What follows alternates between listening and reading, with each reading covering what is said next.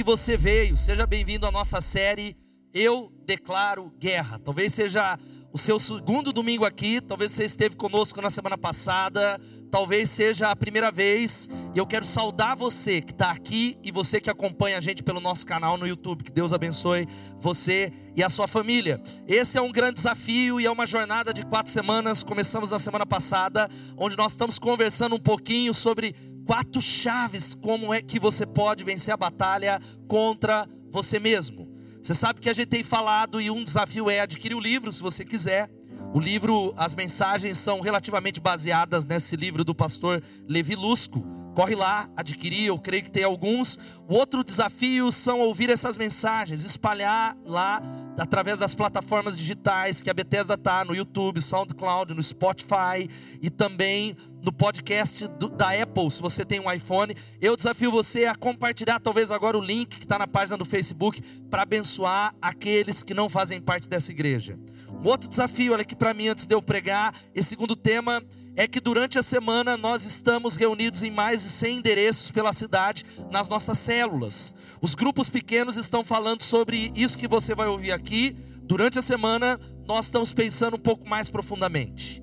E o objetivo dessa série é um só. Olha aqui, se você esteve conosco, a pergunta é: por que, pastor, eu preciso declarar guerra? Porque eu, eu quero é paz e não guerra.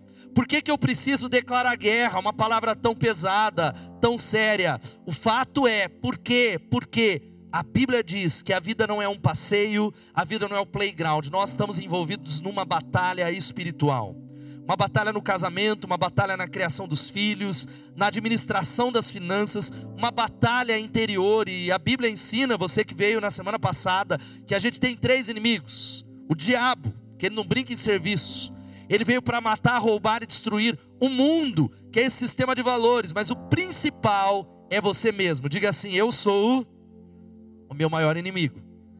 Se você não está entendendo, ouça a mensagem. O apóstolo Paulo um dos maiores cristãos que a igreja já conheceu, ele disse: Eu sei que nada de bom habita em mim, isto é, na minha carne, porque eu tenho o desejo de fazer o que é bom, mas eu não consigo fazer. O bem que eu sei e que eu preciso fazer, eu não consigo. O mal que eu não devo e eu não quero, esse eu faço. É a minha e a sua luta. E a minha palavra da semana passada pode ser resumida nessa frase. Vamos falar todos juntos? Você pode mudar a maneira como se sente, mudando a maneira como você pensa. Nós declaramos guerra contra os nossos pensamentos. E nessa noite, como eu falei pela manhã, nós vamos falar sobre isso. Declare guerra ao que você diz. Vamos falar isso? E eu vou convidar você mais uma vez, em reverência à palavra de Deus, a ficar em pé e abrir a sua Bíblia no Evangelho de Mateus, capítulo 12. Mateus 12.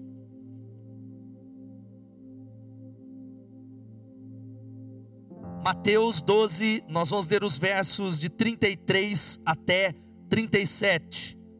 Declare guerra ao que você diz. Ou está na tela, ou você acompanha a leitura, diz assim: Considerem uma árvore boa dá fruto bom, e uma árvore ruim dá fruto ruim, pois uma árvore é conhecida por seu fruto. Raça de víboras, como podem vocês que são maus dizer coisas boas, pois a boca fala do que está cheio o coração? O homem bom do seu bom tesouro tira coisas boas, e o homem mau do seu mau tesouro tira coisas más. Mas eu lhes digo que no dia do juízo os homens haverão de dar conta de toda palavra inútil que tiverem falado, pois por suas palavras vocês serão absolvidos e por suas palavras serão condenados. Que Deus tenha misericórdia de nós e abençoe a palavra dele. Vamos ler todos o versículo 36, o Kevin vai colocar, e eu queria que você lesse comigo. Vamos ler todos juntos? Mas eu digo que no dia do juízo, os homens haverão de dar conta de toda palavra inútil que tiverem falado. Diga toda palavra. Diga cada palavra. Vamos orar mais uma vez. Senhor, obrigado pela palavra. Obrigado pela palavra que sai da tua boca. Obrigado por ti, Jesus, que é o Logos, que é a palavra de Deus. Senhor, nós declaramos juntos como igreja de Jesus que a tua palavra não volta vazia, por isso cativa, leva cativo os pensamentos, quebra as fortalezas, glorifica o teu nome nessa noite, Espírito Santo, nos liberta de nós livra-nos de nós mesmos, faz uma obra de restauração e de mudança plena. Nós declaramos guerra com todo o nosso coração, no nome de Jesus e para a glória de Jesus. Glorifica o teu nome, edifica a tua igreja. Amém, amém e amém. Podem se assentar, queridos. Conta-se que certa vez um mercador grego muito rico, ele desejava oferecer um grande banquete para um grupo muito seleto de pessoas, e ele procurou o seu escravo mais sábio, mais experiente, e disse assim para ele: Olha, que servia a ele há muitos anos, procure a melhor iguaria que há no mercado e traga para cá. Aquele escravo foi para o mercado e ele trouxe um prato muito bonito, coberto por um pano, e quando ele retornou, o mercador, ele tirou o pano e ele assustou, porque ele disse assim: "Língua? A língua, esse aqui é o prato mais precioso e o melhor que há". O escravo ele baixou a cabeça e disse assim para o seu senhor: "Sem dúvida, a língua é o prato mais delicioso, porque com ela nós pedimos água, com ela nós falamos mamãe, com ela nós pedimos perdão, com ela nós oramos, com ela nós bendizemos a Deus, com ela nós abençoamos pessoas e com ela nós dizemos eu te amo. O mercador, não muito convencido da sabedoria do seu escravo, ordenou novamente: então tá bom, agora eu quero que você vá de novo lá para o mercado e traga a pior comida, a pior iguaria. O escravo voltou novamente com um belo prato que estava com um grande lençol. E aí, para surpresa do mercador, quando ele abriu, ele falou assim: língua, novamente. Pelo que o escravo sabe de sim, porque a língua é o pior alimento. Com ela nós provocamos intrigas, ciúmes, divisões, guerras, casamentos acabam. Com elas nós amaldiçoamos pessoas, com elas nós falamos. Por isso a língua é o melhor e o pior alimento. A grande questão é que a escolha é sua.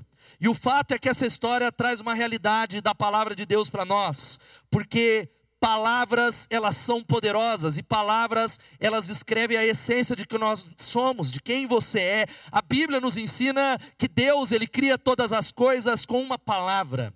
Quando Deus cria céus e terra, abre lá no Gênesis, Deus usou a palavra dizendo e disse Deus haja luz. Deus usa o poder da palavra. A palavra é tão importante que Jesus Cristo é chamado em João capítulo 1 de o Logos. No princípio era o Logos, no princípio era a palavra. A palavra estava com Deus e a palavra era Deus. E o fato, querido, você sabe do que eu estou falando. As palavras podem nos marcar para o bem e para o mal para o resto da nossa vida.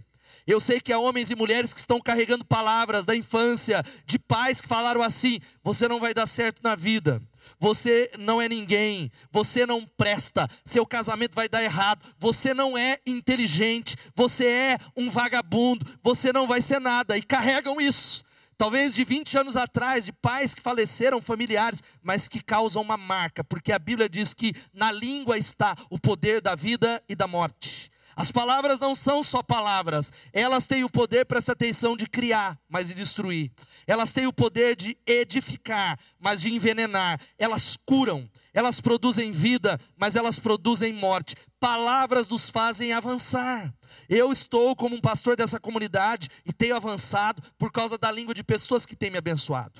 Quantas vezes no processo de um ministério tão abençoado, mas tão desafiador e tão difícil. As palavras da minha esposa me encorajaram a continuar. As palavras de bênção dela que falavam: você não é quem as pessoas dizem que você é, você não é as críticas, mas quem Deus diz que você é.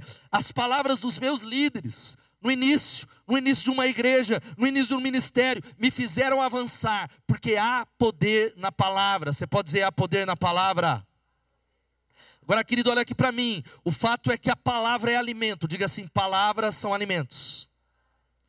E todos nós que estamos aqui gostamos de pratos preferidos. Eu sei que tem gente que não pode comer de tudo. Eu gosto de comer de tudo. Eu brinquei com o Peterson. Peterson, eu vi ele ali. E aí eu fui fazer uma visita. Ele falou, pastor, o que, que você come? Que pizza você come? Eu falei, irmão, só não gosto de pizza de carvão e de pedra. O resto está valendo tudo. Mas há pessoas que têm talvez alergias a alguns alimentos e nem tudo faz bem mas outros têm como eu um estômago de avestruz. Poucas vezes eu passei mal por algo que eu comi. Eu me lembro, há quase 20 anos atrás, em São Paulo, eu engoli uma feijoada com o olho, eu não estava muito bem, mas eu falei, eu vou comer feijoada, não, eu não desperdiço. Jamais uma feijoada, quem vai desperdiçar? E eu me lembro que eu comi demais, e eu estava trabalhando, irmãos, foi um trajeto da zona leste à zona norte, eu estava indo para a faculdade, de que o meu estômago começou a gritar. E não havia banheiro, um raio de 10 quilômetros.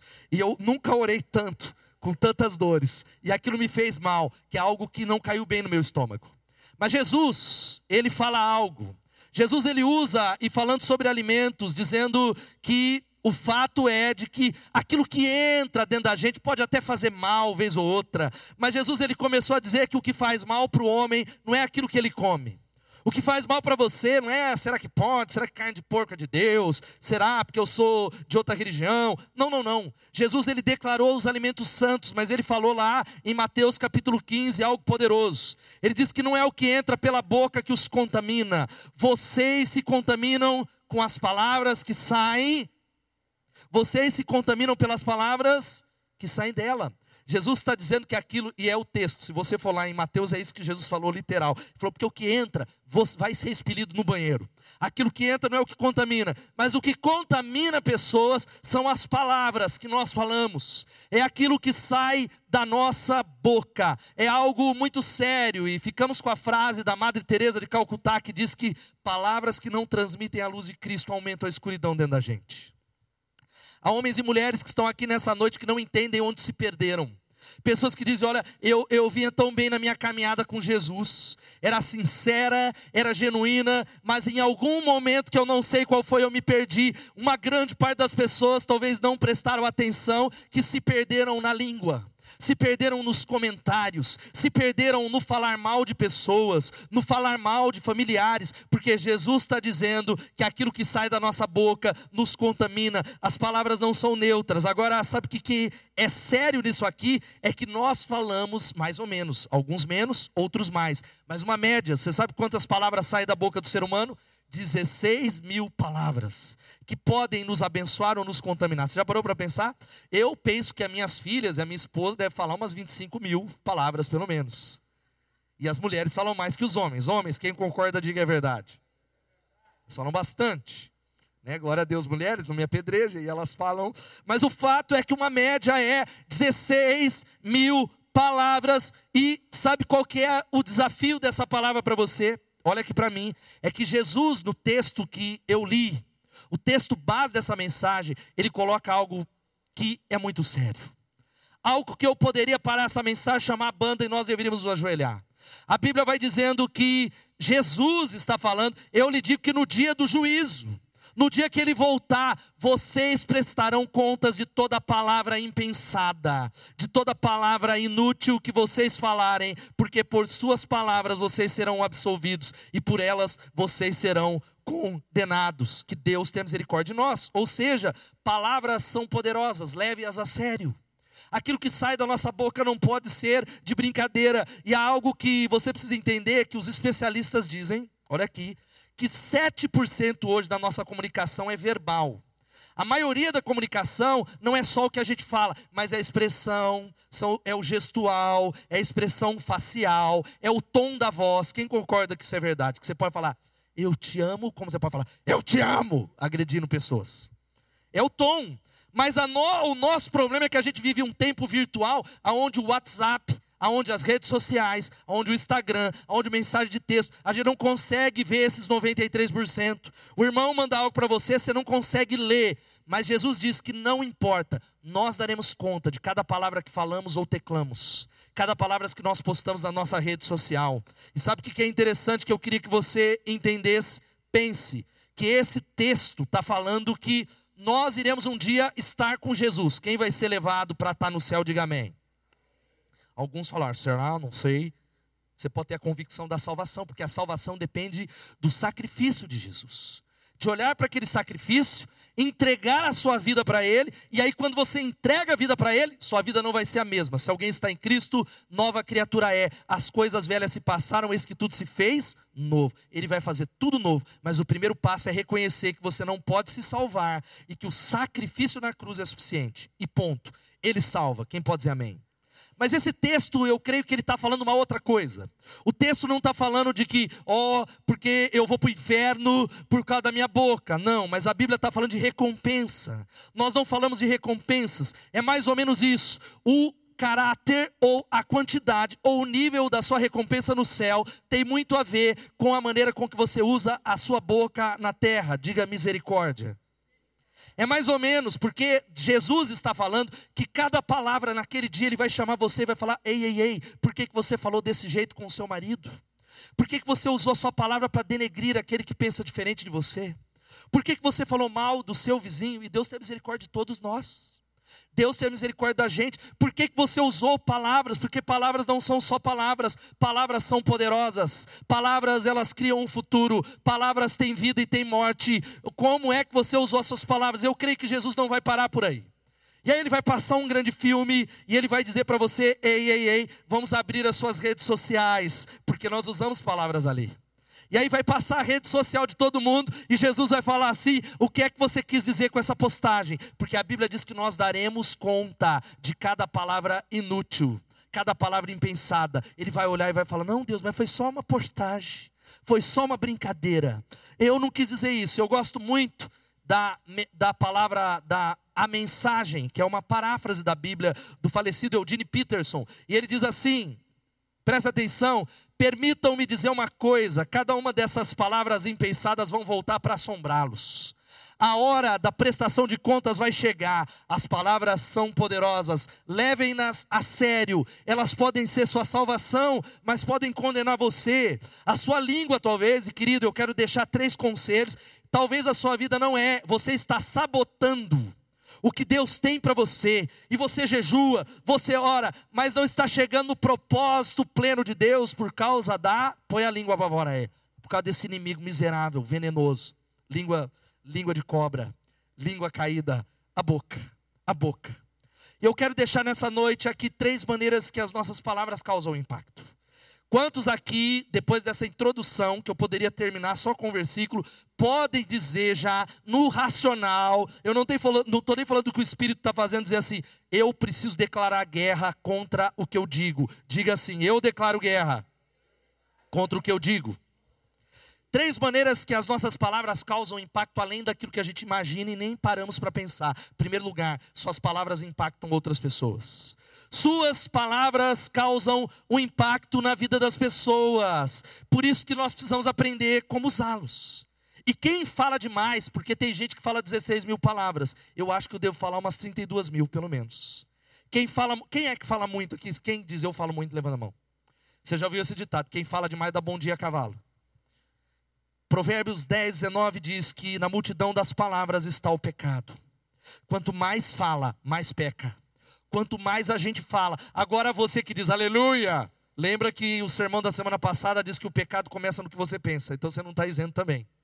Começa no pensamento, mas o fato, olha aqui para mim no nome de Jesus, eu quero dizer para você que talvez a gente está brincando, mas não tem nada a ver, pastor. Eu converso, papo furado, e eu falo aqui, falo lá, mas eu estou só brincando.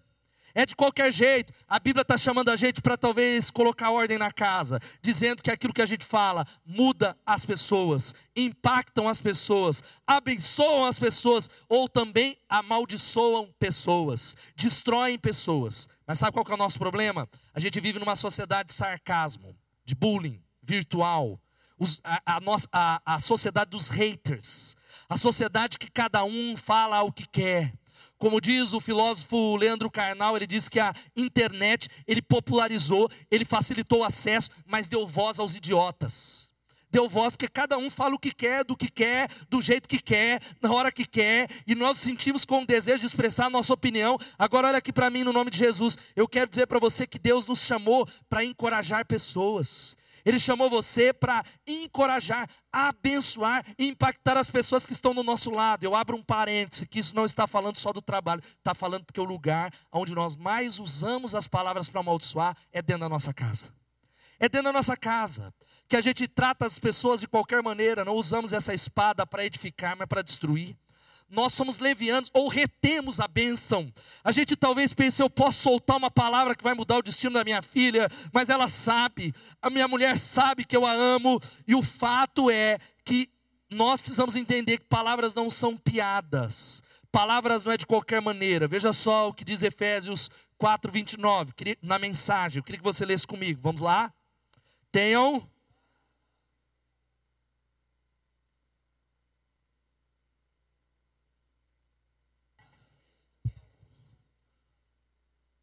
Cada palavra de vocês deve ser um presente. Será que aquilo que sai da sua boca no dia a dia é um presente que alguém pode desembrulhar?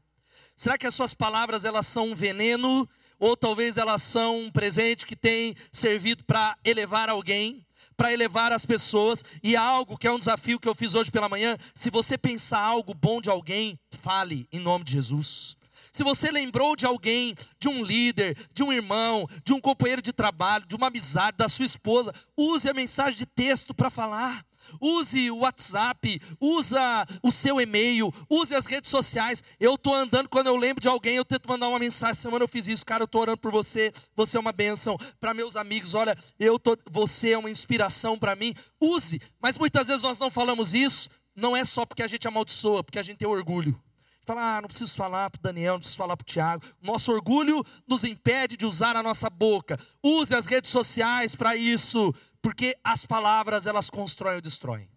Eu falei hoje pela manhã e repito que se você quiser mostrar para mim um casamento que está caindo, um casamento que está em crise, eu vou mostrar para você um casamento sem medo de errar, que está tomado de palavras tóxicas, que está tomado de um uso errado da boca, porque a palavra tem o poder de devastar, está lá em Tiago capítulo 3, tem o poder de acabar, e há muitos casamentos que são marcados por esse dragão. Quem conhece aqui? Esse aqui é o dragão de Komodo, conhece dragão? O dragão de Komodo ele não é tão alto como aqueles dragões das crônicas de Nárnia e lá do Senhor dos Anéis. Ele é, ele é fortinho, grandinho, mas essa língua dele, com ela, presta atenção, o veneno dela é capaz de matar uma vaca. Você já parou para pensar? É capaz de matar um porco. E há muita gente que tem língua de dragão de Komodo que precisa ser quebrado em nome de Jesus. Quem pode dizer misericórdia? É mulheres que dizem, é a língua do meu marido, pastor. Se ele colocar em mim, morri. É a língua da minha sogra é a língua da minha esposa, é a língua do meu líder, é a minha língua, ou são os dedos, porque o texto que lemos diz que a boca fala do que está cheio o coração, mas parafraseando para hoje é o dedo tecla do que está cheio o coração. Nós postamos o que está cheio o nosso coração.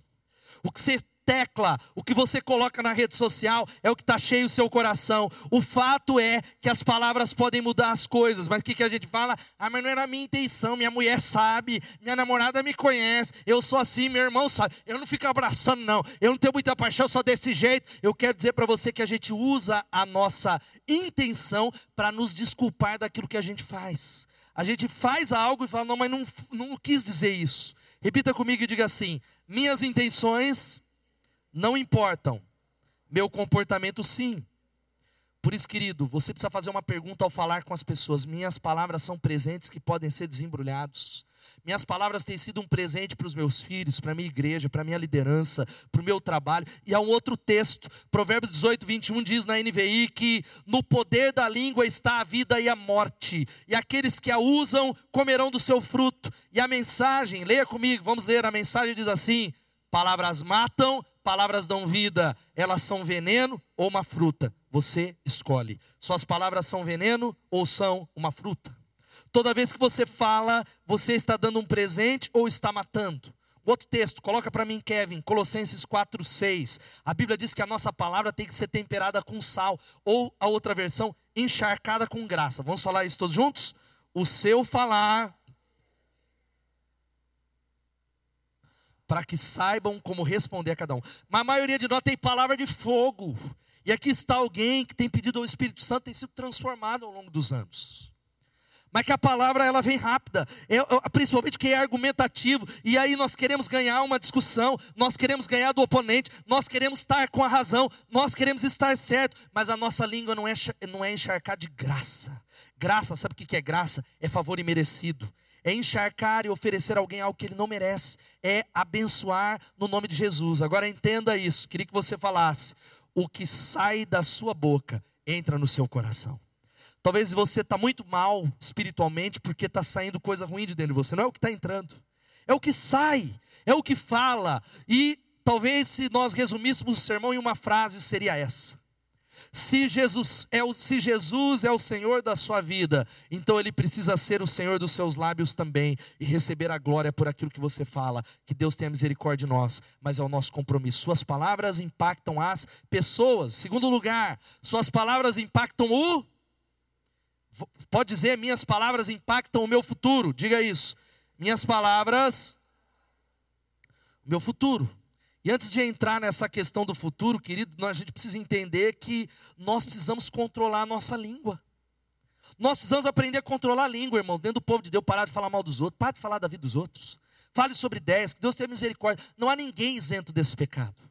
Não há ninguém, não há ninguém. E eu contei hoje, eu preciso contar essa história novamente, de três irmãos que ouviram um sermão sobre a língua e eles decidiram praticar Tiago 5,16. Lembra o que está lá? Confessai as vossas culpas uns aos outros e orem uns pelos outros para serem salvos. Subiu os três irmãos para o monte, depois do culto, e decidiram abrir o coração, confessar as falhas e orar uns pelos outros. E aí começaram aquele tempo de oração, porque é sério, o primeiro homem falou assim: Eu queria confessar minha falha, porque eu preciso ser curado. O meu problema é um, o meu problema é mulher. O meu problema é que eu entro na igreja, tenho pensamentos que não agradam a Deus, e eu preciso ser curado, eu preciso ser salvo, que Deus tenha misericórdia. Eu quero tanto que Deus me livre, me ajude em oração. E aí depois veio o Pedro. Pedro, ele falou: Olha, o meu pecado não é nessa área, o meu pecado é dinheiro, gente. Eu tenho um problema de finanças porque eu gosto de gastar, e eu estou devendo a todo mundo, eu dou cheque sem fundo, eu peço para o irmão, aí eu olho para o Edmilson e falo: Me empresta, mesmo sabendo que eu não posso pagar, e eu estou em crise, eu sou um consumista, ore por mim. E aí o último irmão ele começou a suar frio, começou a ficar mal, e aí agora é sua vez, João. E aí o João falou: Eu não posso falar o meu pecado, que ele é pior que o de vocês. Aí eles, como assim imaginar que pecado pode ser pior do que o nosso? E aí o João começou a suar, e ele falou: Eu queria que vocês orassem por mim, sabe qual que é o meu pecado? Eu estou queimando meu coração, meu dedo, que eu quero descer desse monte e correr para espalhar o pecado de vocês para todo mundo. Eu estou louco para contar para a vizinhança. Meu problema é com a fofoca. Eu tenho um problema com a língua. Porque aquele que domina a língua é perfeito. As nossas palavras impactam as pessoas, mas elas também impactam o nosso futuro. Elas impactam, querido. Eu quero dizer para você, porque a Bíblia ensina isso, de que muito do que você vive hoje é fruto do que você fala. Muitas das situações contrárias que se perpetuam têm a ver com a maneira que você usa a boca. Eu queria, é, antes, é, ler esse texto de Marcos, capítulo 11, 22 e 23. Vamos ler todos juntos? Então Jesus disse aos discípulos: Tenham fé em Deus, eu lhes digo a verdade. Dizer a esse monte: levante-se e atire-se no mar, e isso acontecerá. É preciso, no entanto, crer que acontecerá e não ter nenhuma dúvida no seu coração. Sabe o que, Jesus está falando? Olha aqui para mim, que palavras elas criam uma atmosfera. Palavras elas pavimentam o palco para o milagre. Quantos precisam de milagre aqui? Digam amém. É a maneira que a gente fala que prepara. Sabe por que, que palavras provocam e criam uma atmosfera? Existe a diferença de você sair de casa amarrado, que pode acontecer um domingo ou outro, para fazer, eu vou lá para o culto que dá, deu, que der, não deu. E aí você vem para o culto, volta embora falando, não gostei da palavra, não gostei do louvor. Agora, quando você sai de casa com expectativa e atitude, sabe o que, que acontece? Você começa a pavimentar esse ambiente espiritual, falando, Deus vai falar, eu creio que Deus vai mover, Deus vai usar, a palavra vai me libertar, eu vou adorar a Deus, o Espírito Santo vai fazer uma obra poderosa. Sabe qual que é o resultado? Essa palavra, ela cai numa atmosfera, sabe do que? Num ambiente de fé. Agora, quando a gente vem de qualquer jeito, não prepara para vir para o culto, essa palavra cai num terreno seco. Porque como nós falamos, assim será. Aquilo que nós esperamos, é por isso que Jesus, quando curava pessoas, ele falava assim: seja feito conforme você espera. Não era assim? Jesus falava: você crê que eu posso? Creio, seja feito de acordo com as suas expectativas. Se acredita, assim será. Se você não acredita, assim será. E o fato é que Jesus está falando assim: a solução de Deus para a montanha é falar. Repita comigo e diga assim: a solução de Deus para derrubar montanhas é falar é falar a palavra de Deus. E aqui não é o falar pelo falar, não é a palavra positiva como um fim, mas é alinhar a minha boca com aquilo que Deus fala é aprender a falar do jeito que Deus fala, é abençoar os seus filhos não com aquilo que você vê, mas com as promessas da palavra de Deus. Eu criei, por isso eu falei, e nós cremos e por isso nós também falamos. Quem pode dizer amém? Porque as palavras elas pavimentam o futuro. Quantos são líderes de célula? Levante a mão aqui. O líder de célula que crê no coração e usa a palavra para dizer: olha, pode não ter ninguém, mas eu creio que Deus deu uma promessa de que eu serei frutífero. A minha célula vai se multiplicar. Sabe o que vai acontecer? Deus fará isso, porque Ele diz que quando nós olhamos, Ele diz: Olha, eu digo a verdade, vocês podem dizer esse monte, dizer a essa enfermidade: levante-se e atire-se no mar. Sabe quem ensinou? Jesus. Quem pode dar um glória a Deus? Jesus está falando agora o grande perigo do futuro é quando a gente passa por crise. Porque quando tu está bem com dinheiro no bolso, viajando, é fácil adorar a Deus. E, em Cancún, quem concorda? O Paulo, né? Acho que foi lá, né? Sei lá. É, é, é, lindo lá. É fácil. Quem concorda que seria fácil adorar em Cancún, não glória a Deus? Não, é verdade. Vocês acham que não? Eu acho que seria. Quem acha que seria fácil estar tá lá em Cancún, dar um glória a Deus?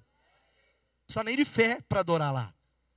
Você olha para aquela paisagem e fala, glória a Deus, meus olhos te veem. Antes era de ouvir falar, mas agora de que contigo pisar nessa praia, aleluia. Agora, na hora da crise, na hora do desemprego, na hora da dificuldade, na hora da enfermidade, as suas palavras elas podem reverter e mudar. Aprenda não só a falar com Deus sobre a montanha, fale para a sua montanha sobre o tamanho do seu Deus, dizendo: arreda-te, sai, em nome de Jesus, porque eu creio naquilo que a palavra de Deus diz. Olhe para o seu marido que não conhece a Jesus, ao invés de convencê-lo e bombardeá-lo com palavras, diga: a Bíblia diz: crê no Senhor Jesus Cristo será salvo, eu e a minha casa. Eu creio nessa palavra. Abra a sua boca.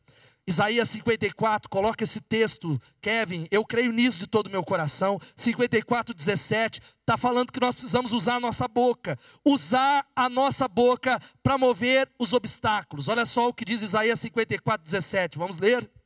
Nenhuma arma forjada contra você prevalecerá, e você refutará toda língua que a acusar. Esta é a herança dos servos do Senhor, esta é a defesa que faço do nome deles declara o Senhor. Aplauda Ele por essa palavra. Ei, filho, em nome de Jesus, não é sobre você. O problema é nós que a gente olha para nós, não é sobre nós. Nada, é, volta o versículo lá, Kevin, não é sobre nós. Não é sobre quem você é, sobre o seu mérito, é sobre crer naquilo que Deus diz sobre você, é tomar posse, viver dessa maneira, é começar a dizer e andar nesse caminho pavimentado. A Bíblia diz que nenhuma arma forjada vai prevalecer contra você, não prevalecerá contra os seus filhos. Quem pode dar um glória a Deus? Mas aí a gente vai, não, não é bem por aí. Mas o fato é impactar o futuro na hora da dificuldade. Sabe o que isso significa? Que onde você for colocado, você precisa liberar uma palavra que abençoa pessoas. Se você está no hospital, diga: Eu estou aqui para abençoar os médicos, eu estou aqui para abençoar as pessoas que estão nesse leito de hospital, eu estou aqui para encorajar em nome de Jesus, eu estou aqui para abençoar as enfermeiras, eu estou aqui para abençoar o meu ambiente de trabalho, a minha célula, a minha igreja. Sabe por que, que o seu casamento não é abençoado? Porque você está amaldiçoando com a sua boca. Você não tem revertido aquilo que Jesus disse. Coloca para mim de novo lá, Kevin, lá onde estava. Mas o fato, olha que eu queria que você entendesse aqui no nome de Jesus. Olha, olha o que está escrito aqui no nome de Jesus. Vamos ler isso? Você não pode. Não tem jeito, querido. Você decide nessa noite declarar guerra e falar: Eu sou um vencedor, porque Romanos 8, 37 diz que em Cristo Jesus nós somos mais do que. Nós somos mais do que Ô oh, irmãos, misericórdia, vamos falar assim: em Cristo Jesus nós somos mais do que? Dá um glória a Deus em nome de Jesus. Aquilo que você fala, literalmente, altera o seu futuro. Sabe onde é que está mais isso? Como você fala, muda o futuro. Coloca para mim, Kevin, Tiago, capítulo 3. Tiago, capítulo 3, de 2 em diante, anota esses textos para meditar na palavra de Deus. Olha só o que diz: que todos tropeçamos de muitas maneiras. Se alguém não tropeça no falar, tal homem é perfeito, sendo também capaz de dominar todo o seu corpo. Que desafio! Versículo 3 vai dizendo: Quando colocamos freios na boca dos cavalos, Deus que coloca freio na nossa boca, quem pode dizer a verdade? Coloca freio na minha boca, Senhor. Quando colocamos freios para que eles nos obedeçam, podemos controlar o animal todo. O texto continua. Tomem também como exemplo os navios, embora sejam tão grandes, impelidos por fortes ventos, são dirigidos por um leme muito pequeno, conforme a vontade do piloto. Versículo 5. Semelhantemente, a língua é um pequeno órgão do corpo, mas se vangloria de grandes coisas. Vejam como um grande bosque é incendiado por uma simples fagulha. E o texto continua dizendo o seguinte: assim também a língua é um fogo. Você pode dizer a língua é um fogo? É um mundo de pecado, gente. A minha, sua língua, põe a língua, tem que espremer para sair o veneno na cruz. Põe a língua na cruz, colocada entre os membros do nosso corpo, contamina a pessoa por inteiro. Incendeia o curso da vida. Determina isso, sendo ela mesma incendiada pelo inferno. Sabe que a Bíblia está dizendo que a sua língua vai determinar o seu futuro. Para onde você direcioná-la e apontá-la, assim será o seu futuro. E terceira e última coisa, sabe qual é? Que nós precisamos aprender: suas palavras impactam você. Diga-se, as minhas palavras impactam a minha vida. Sabe o que, que isso significa, querido? Que impacta os outros, impactam o futuro, mas as palavras que estão tá saindo da nossa boca, gente. Eu orei, eu já preguei isso outras vezes, mas a gente precisa voltar a falar. Elas estão mudando quem você é, para o bem e para o mal, para a vida ou para a morte. Um monte de gente de Deus, mas que só fofoca, está sendo moldado de acordo com essas palavras. Gente que só murmura, está sendo moldado, é quem você é, é quem você está se tornando. Me lembro desse filme, quantos assistiram esse filme, do Ed Murphy? Bastante gente, mas é um filme até interessantinho, nota 6,5, nota 7 talvez. Vale a pena, vale a pipoca. Jack McCall, ele era lá um editor de livros, era um cara muito arrogante, que falava demais. Ele tem um encontro espiritual com um guru, que de repente aquilo muda a perspectiva dele, e uma árvore dentro da casa dele, cada folha representava as palavras. Durante todo o filme, ele precisa medir as palavras e usar as palavras, porque cada palavra que ele soltava ia caindo as folhas e ele podia morrer. Sabe qual é o sentido? De que isso é um filme, mas é o que acontece. A sua palavra está gerando vida ou morte dentro de você gerando vida ou morte dentro do seu casamento. E querido, é, eu queria que você falasse essa frase. Vamos falar isso? Você pode alterar o modo. Mudando sua fala, querido, a pessoa que a gente mais conversa, sabe quem é? E o Evinho já vai subir aqui. Somos nós mesmos, você sabia? Quem concorda? Você fala, é verdade, a pessoa que eu mais, mais, mais eu, eu tomo banho comigo, eu durmo comigo, sabia? Comigo mesmo. Lembra aquela música Eu me amo e não posso viver sem mim? Aí eu tomo, é, é, a gente fala demais. E a pessoa que nós mais falamos, e a pergunta é: o que é que você tem falado sobre quem é você? Quais são os pensamentos que estão na sua cabeça? Como é que você tem se enxergado? Como é que você tem avaliado a sua família, quem você é? Porque você pode alterar o modo como se sente mudando a sua fala. Mudando aquilo que você tem falado sobre você. E sabe qual é o problema? A gente fala e se contamina, mas fala, eu não sou ninguém. Eu não presto, ninguém me ama. E sabe qual é a maioria das vezes? Tem a ver com a opinião dos outros. Quantos aqui já alguém, já alguém já falou mal de você nos últimos 12 meses? Levanta a mão. Não, é sério, vou de novo. Quantos aqui, dos últimos 24 meses, alguém falou mal de você nos últimos 24 meses? Todo mundo. Não é verdade? Eu quero dizer que palavras elas ferem, palavras elas mexem. Mas não controlamos o que as pessoas falam sobre a gente nós controlamos o que a gente acredita. Eu controlo se eu vou ser direcionado por aquilo que Deus fala sobre mim, ou sobre o que o, o meu vizinho, o meu parente, o meu amigo de trabalho fala sobre mim, porque eu não sou o que eles dizem, eu sou o que a Bíblia diz que eu sou, eu tenho o que a Bíblia diz que eu tenho, eu posso fazer aquilo que a Bíblia diz que eu posso fazer, eu alinho a minha mente e a minha boca com aquilo que Deus diz que eu sou, em nome de Jesus. Quem pode dizer glória a Deus? E quando eu falo o que Deus fala, a minha vida está sendo transformada pelo poder da fé. Mas sabe qual é o nosso problema? A gente ah, parei, saí da igreja porque falar de mim. Eu troquei de emprego porque você quer que ninguém fale de você? Não faça nada, não seja nada, morra. E ainda assim a gente tem gente que fala mal de gente que morreu. Querido, eu olho para a rede social e tem um negócio que me chama muita atenção. As pessoas que mais postam palavras de vitória, eu, eu olho aí, eu levo esse aí, tá cheio de problemas. Sabe gente que posta coisa assim? O que vem de baixo não me atinge. Falei, é gente que está preocupado com o que vem de baixo. É gente que coloca assim, porque em Cristo eu sou mais que vencedor. Beijinho no ombro e tchau, tchau. As pessoas têm inveja de mim. Eu falei, é gente que está preocupado com o que falam. É gente que coloca na, no Facebook que eu tô nem aí para o que os outros pensam. É gente que tá aí com o que os outros pensam. Gente que fala aí, tô nem aí para ninguém. Eu cuido de mim. Vez ou outra eu vejo o povo colocar lá. Estou cuidando de mim, querido. Para com isso. Isso é uma maneira de você se enganar. Pare de deixar a sua vida ser direcionada pela opinião dos outros. Você não controla a língua de nem a sua você controla, não é verdade? Mas a gente pode tomar uma decisão de fazer essa, esse peso. Verdade, eu tomo posse. Se é lixo, eu jogo no lixo. Se é verdade a palavra de Deus, muito obrigado. Agora, se é lixo, eu vou jogar lá. Porque você se sentirá do jeito que fala e vai encontrar o que você procura. Eu creio que essa noite é noite de libertação para muitos de nós aqui. Quem crê nisso, diga amém. Você precisa entender o que diz o C.S. Lewis: que as portas do inferno são trancadas por dentro, filho. Você precisa abrir. Você precisa deixar o céu entrar através da sua boca, porque às vezes a montanha que tem que ser removida não é fora, é dentro de você. O Espírito Santo te trouxe você é visitante, você que é dessa igreja, para entender que a montanha que tem que sair é na sua mente, é dentro de você, em arrependimento, é alinhar a sua boca, sabe como? Com o coração de Deus. Quantos estão entendendo? Diga amém. Querido, para de ouvir o medo, coloca um pouco de fé.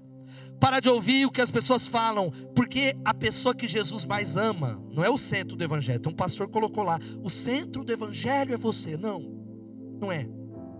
Não é o centro. O centro é Jesus. Mas Ele ama você. O seu nome foi escrito nas palmas das mãos do Senhor, foi gravado lá. Você é menina dos olhos de Deus. Você pode dar um glória a Deus é valioso para Ele. Você é um filho amado, então não fale mal daquele que Ele ama, porque Ele foi para a cruz por você, no sentido que Ele é o centro, para a glória dele, Ele o ama profundamente. Então pare de se denegrir, para de se rebaixar. Para de usar uma linguagem, uma mentalidade de miséria. Para, se arrependa dos seus pecados olhando para aquilo que Deus fez. Mas sabe o que, que a gente, sabe como a gente muda? Falando assim: obrigado, obrigado e obrigado. Você falou obrigado hoje? Não, eu vou falar obrigado quando eu for para Cancún. Hoje eu só estou podendo ir para o centro da cidade, para governador. Obrigado, Jesus. Obrigado. Palavra gratidão, olha o que a Bíblia fala. Veja só, eu queria que você lesse comigo. Vamos ler com convicção. Vamos.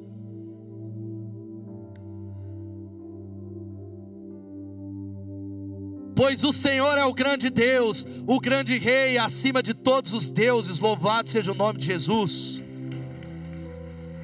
Ei, filho, vamos à presença dele agradecendo.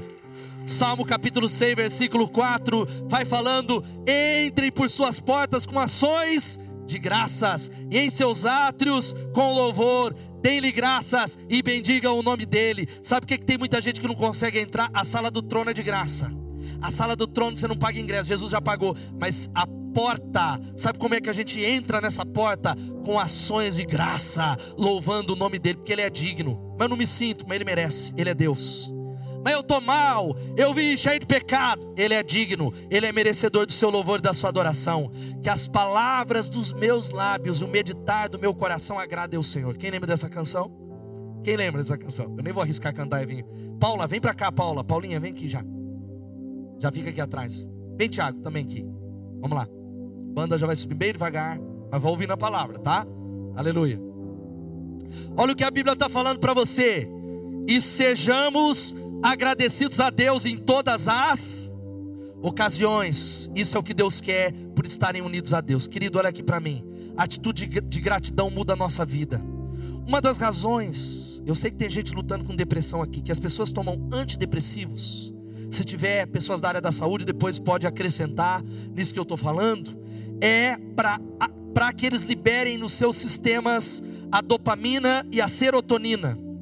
Mas estudos descobriram que essas duas coisas aparecem no seu sistema quando você diz obrigado, Deus. Obrigado a um aumento da serotonina e da dopamina no seu sistema. Agora tem gente que está se esgotando as reservas porque não agradece a Deus. Sabe, há um antidepressivo que se chama o Eubutrin que ele estimula a dopamina, o Prozac aumenta os seus níveis de serotonina. A gratidão faz as duas coisas. Uma pesquisa médica mostra que se você durante uma semana, não estou falando nem durante o dia, começar a separar cinco coisas pelas quais você é grato, esses dois elementos aumentam em 25%. A gratidão muda a nossa vida em nome de Jesus. Pelo que você é grato. O que é que você pode terminar esse culto agradecendo em nome de Jesus? Talvez eu não estou falando que você não tem que tomar um remédio, que essas prescrições não são sérias, mas em nome de Jesus, nós precisamos perceber que as nossas palavras mudam quem a gente é, e Deus quer transformar a nossa vida em nome de Jesus. Eu vou fazer duas orações e dois desafios. O primeiro, olha aqui para mim, é que talvez a gente está falando assim, eu vou responder essa mensagem, pastor, consagrando essa boca minha de bolsa que está tá indo para a morte, mas eu estou consagrando para a vida, eu vou liberar vida sobre o meu futuro, sobre as pessoas, sobre o meu casamento, sobre quem eu sou, sobre as minhas emoções, eu vou começar a falar mais. Eu vou olhar para Piracicaba e vou falar: Piracicaba, ela pertence a Jesus. Quem pode dizer amém? A minha célula vai se multiplicar, meus negócios vão ser prósperos. Agora é lógico, é uma palavra que não está destituída de ações. O que eu penso, eu falo. O que eu falo é a maneira com que eu ajo, é a mensagem da semana que vem. Nós precisamos dizer: eu quero encorajar pessoas, eu quero ser mais gentil com pessoas. Eu não vou mais agredir pessoas no trânsito, ou no balcão, ou no meu trabalho, porque eu não sei a luta que ela está enfrentando lá. E eu sou chamado para abençoar. Preciso pôr um, um freio na minha língua. Você não é chamado para amaldiçoar. Eu conhecia um irmão, não vou dar nome, se ele ver, ele vai achar, saber que é ele, mas meu irmão, amo tanto você, mas estava errado. Desde que eu era criança, estava errado. Ele tinha um negócio, falava: Eu vou orar para amaldiçoar. Eu vou orar para Deus colocar. E eu era pequeno, eu falava, mas não está muito a ver. Eu leia bastante a Bíblia, não tinha a ver com a Bíblia. A Bíblia diz que você não foi chamado para amaldiçoar, você foi chamado para abençoar. Eu lembro que aconteceu uma situação comigo com a Elô, não vou dar aqui. A gente até podia falar com o comércio da cidade, lá deu um erro, negócio, o cara, ah, não vou trocar, e a gente foi certo. Aí a tendência já ia no Facebook. Eu, já, eu não, né? Falei, não posso, sou pastor. Eu vou colocar lá. E aí veio essa palavra. Falou, não vamos fazer isso não. Nós somos chamados para abençoar. Aí eu ajoelhei, é sério, e falei, Deus abençoa ele lá em nome de Jesus. Traz arrependimento a ele, mas o abençoa, porque nós somos chamados para abençoar as pessoas. Amém? Fica de pé no seu lugar. A gente só vai cantar um trechinho, não está nem programado, não tem nem aí no multimídia, mas uma canção que a gente cantava há muito tempo. E talvez antes de eu orar por você, que é o primeiro grupo que está falando, estou oferecendo a minha boca para Deus. Você vai fazer essa oração cantada, que as palavras dos meus lábios e o meditar do meu coração agradem a Ti. Depois eu vou fazer o segundo desafio. Vamos falar isso. Aleluia, Jesus. Presta atenção nisso. Salmo 19 vai dizendo isso.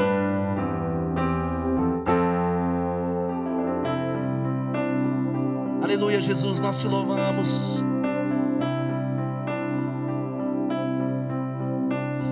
as palavras dos meus lábios e o meditar do coração agradem a ti. Diga que as palavras, que as palavras dos meus lábios meditar do coração.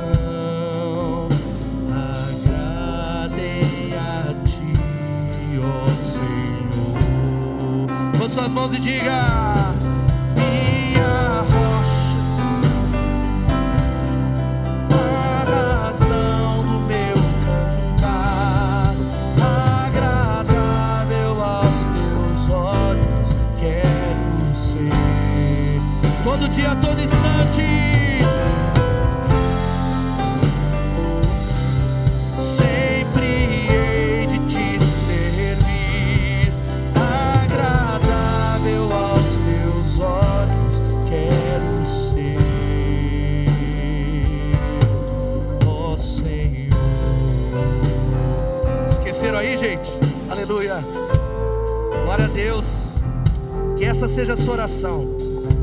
Possamos dizer isso e a gente vai orar, declarando, Deus, que as palavras dos meus lábios agradem a Ti. Quem precisa dessa oração, diga amém. Mas eu quero desafiar você a baixar sua cabeça, porque eu tenho mais um convite. Vai ouvindo o que eu estou falando. A Bíblia narra uma história de um homem que se encontrou com Jesus e as palavras mais importantes foram as últimas. A Bíblia conta que Jesus ele foi crucificado entre dois ladrões. Um deles zombava de Jesus e um outro reconhece o senhorio de Jesus e olha para ele e diz assim: Senhor Jesus, lembra-te de mim quando entrares no paraíso. Ele disse assim: Tu és o Senhor. Eu declaro com a minha boca viver uma vida tão suja, mas nesse último momento eu uso a minha boca para dizer: Lembra-te de mim, porque tu és quem dizes ser.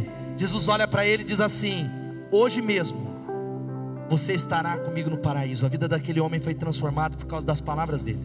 Enquanto a igreja está orando, eu sei que talvez tem pessoas que estão aqui que nunca chamaram ele de Senhor mas é gente que está aqui reconhecendo que o que ele fez na cruz pode mudar a sua história, pode consertar sua boca, pode consertar o seu casamento, pode consertar o seu interior. Não estou falando de religião, estou falando de salvação eterna.